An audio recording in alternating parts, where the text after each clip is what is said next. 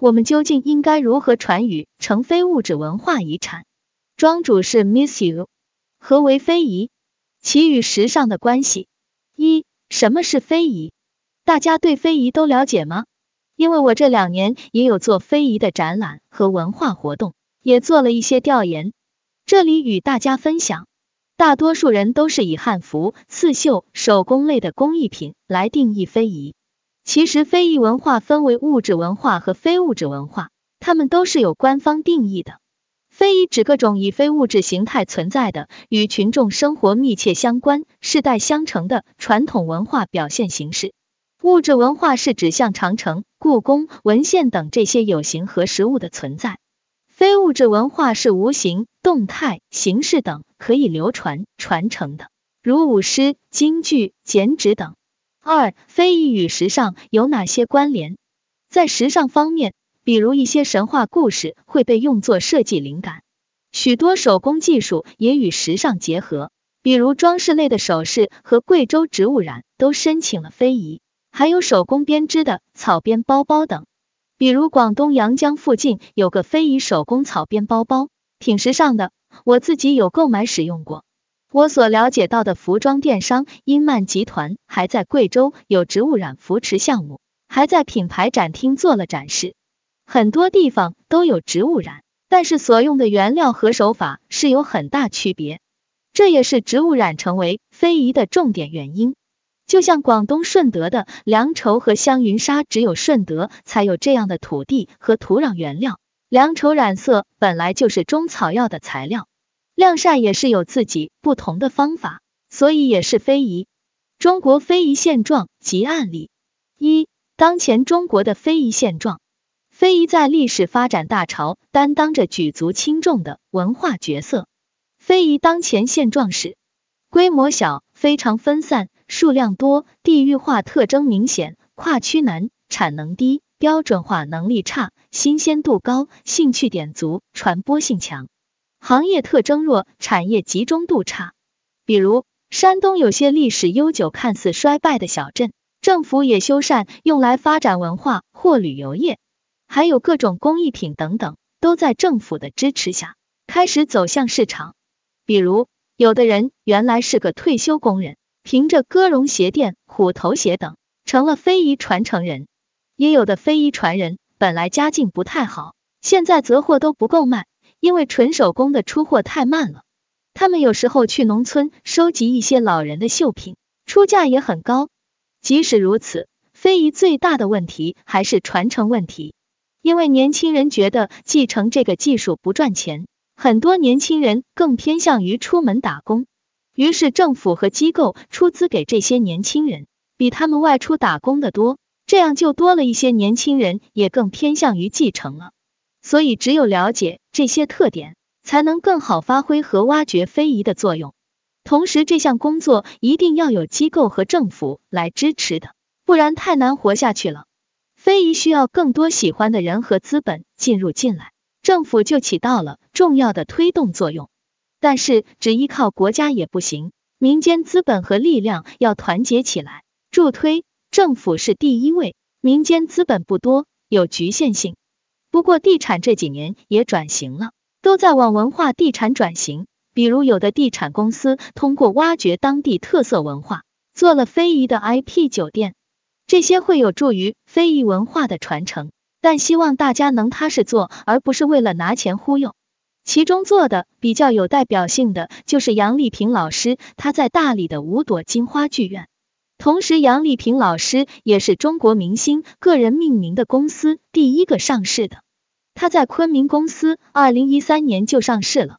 后续大理市政府也在二零一六年批复了五朵金花剧院的场地，做文旅地标，建地规模二十亩。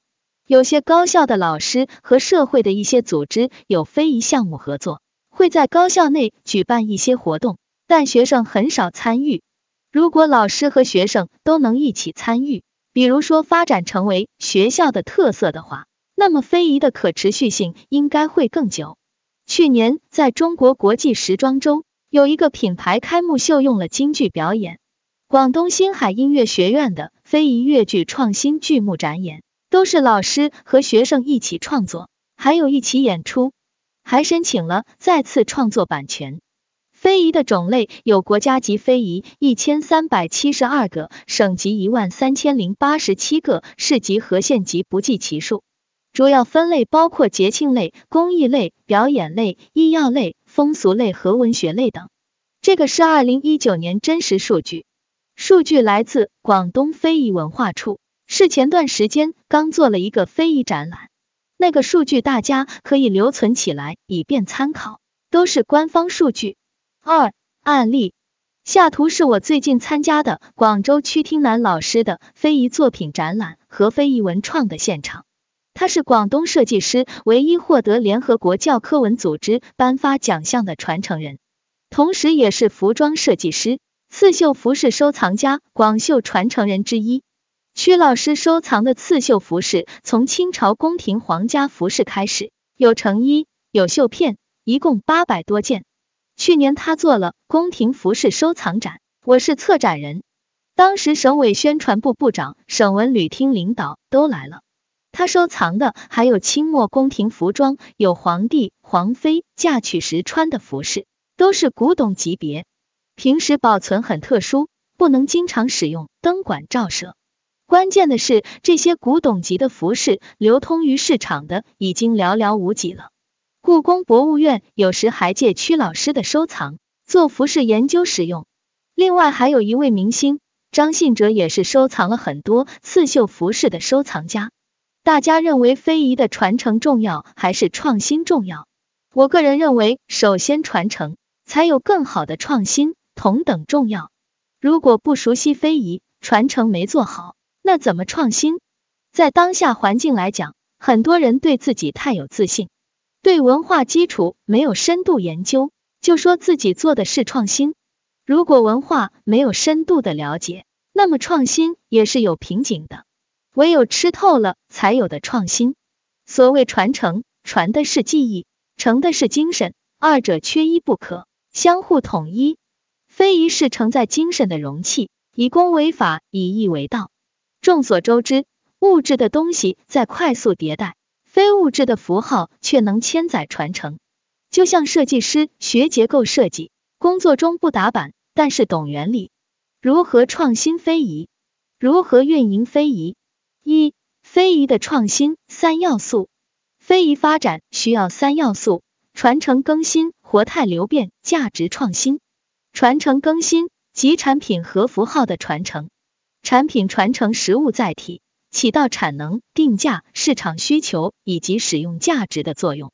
符号则传承文化内涵。物质在快速迭代，符号却能传承千载。活态流变，推动传统工艺走进现代生活，运用现代设计改进传统工艺，生产能够满足大众多元需求的文化产品或文创产品，促进非遗提高品质，形成品牌，带动就业。必须产业化。商业化才能更好的传承，价值创新在前两者的基础上才能产生新的价值。三部分相辅相成，相互依托。但后续要发展非遗，还要做到三条路径，即艺术授权、商业模式及产品运营体系的建立。二、非遗艺术授权、商业模式、产品运营体系。非遗发展有三条路径。非遗授权、商业模式、产品运营体系。现在对知识产权的重视程度，大家应该有目共睹。所以要想保护好非遗，一定要先做好知识版权保护。商家应该在取得版权授权的前提下，去做二次开发和应用。因为我同时还是省委宣传部美术和艺术设计师专委会秘书长。曾去了广州美院、星海音乐学院、华农艺术学院做知识产权讲座，希望大家对原创保持敬畏心，多多支持原创，才能良性发展。而对于创作者、设计师而言，有了原创作品，一定记得去登记注册，保护自己。其实现在注册登记费用不高，流程简化，时间也在缩短了，大家可以多了解一下。同时，现在国家立法也在不断修正，会加大力度保护原创。但只有我们自己有保护意识，才能防患于未然。而商业模式与产品运营也很重要。这两点我们可以通过以下案例来呈现。非遗的成功案例有哪些？我认为非遗文创的成功案例有故宫淘宝、汉服、密扇等。这里面做的最好的是故宫。故宫文创去年销售数据大家知道吗？一共有十六亿，数据上要赶超大都会博物馆了。大都会博物馆的文创授权世界第一。故宫里最火的皇帝是雍正皇帝，也是使用最多的皇帝形象。还有故宫的爆品年历，同时故宫的猫也是爆品。猫是二零一九二零二零年年轻人生活方式改变消费相关周边产品最大的动物代言人了，这个数据也是真实的。所有和猫相关的猫粮、猫衣衣、猫文创都是动物界最多使用的。服装方面，汉服已经成为近年最出圈的服装种类。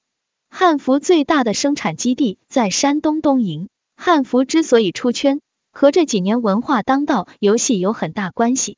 消费基本以九零后 Z 世代为主，Z 世代的消费群体不是后浪，而是巨浪。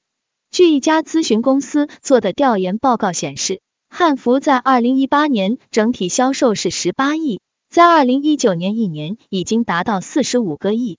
不过汉服发展也有局限，虽然每一年有增长。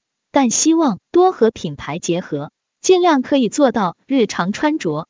服装品牌方面，密扇属于时尚品牌结合文化元素结合的特别好，也是比较早的。上海时装周刚做了发布会，我个人也喜欢这个品牌，最喜欢他们家的一点是可以穿得出门，属于那种踩节奏踩的特别好的。又高级又有中国文化，是中国风的时装里最特别的品牌之一。同时，品牌把控消费者把控的完美，他们是消费者画像很清晰的，产品结合的也完美，设计有自己的语言特色，又有商业性，而且是夫妻创业，一个做设计，一个做商业，设计师也有明星相，所以我觉得他们未来会很有前景。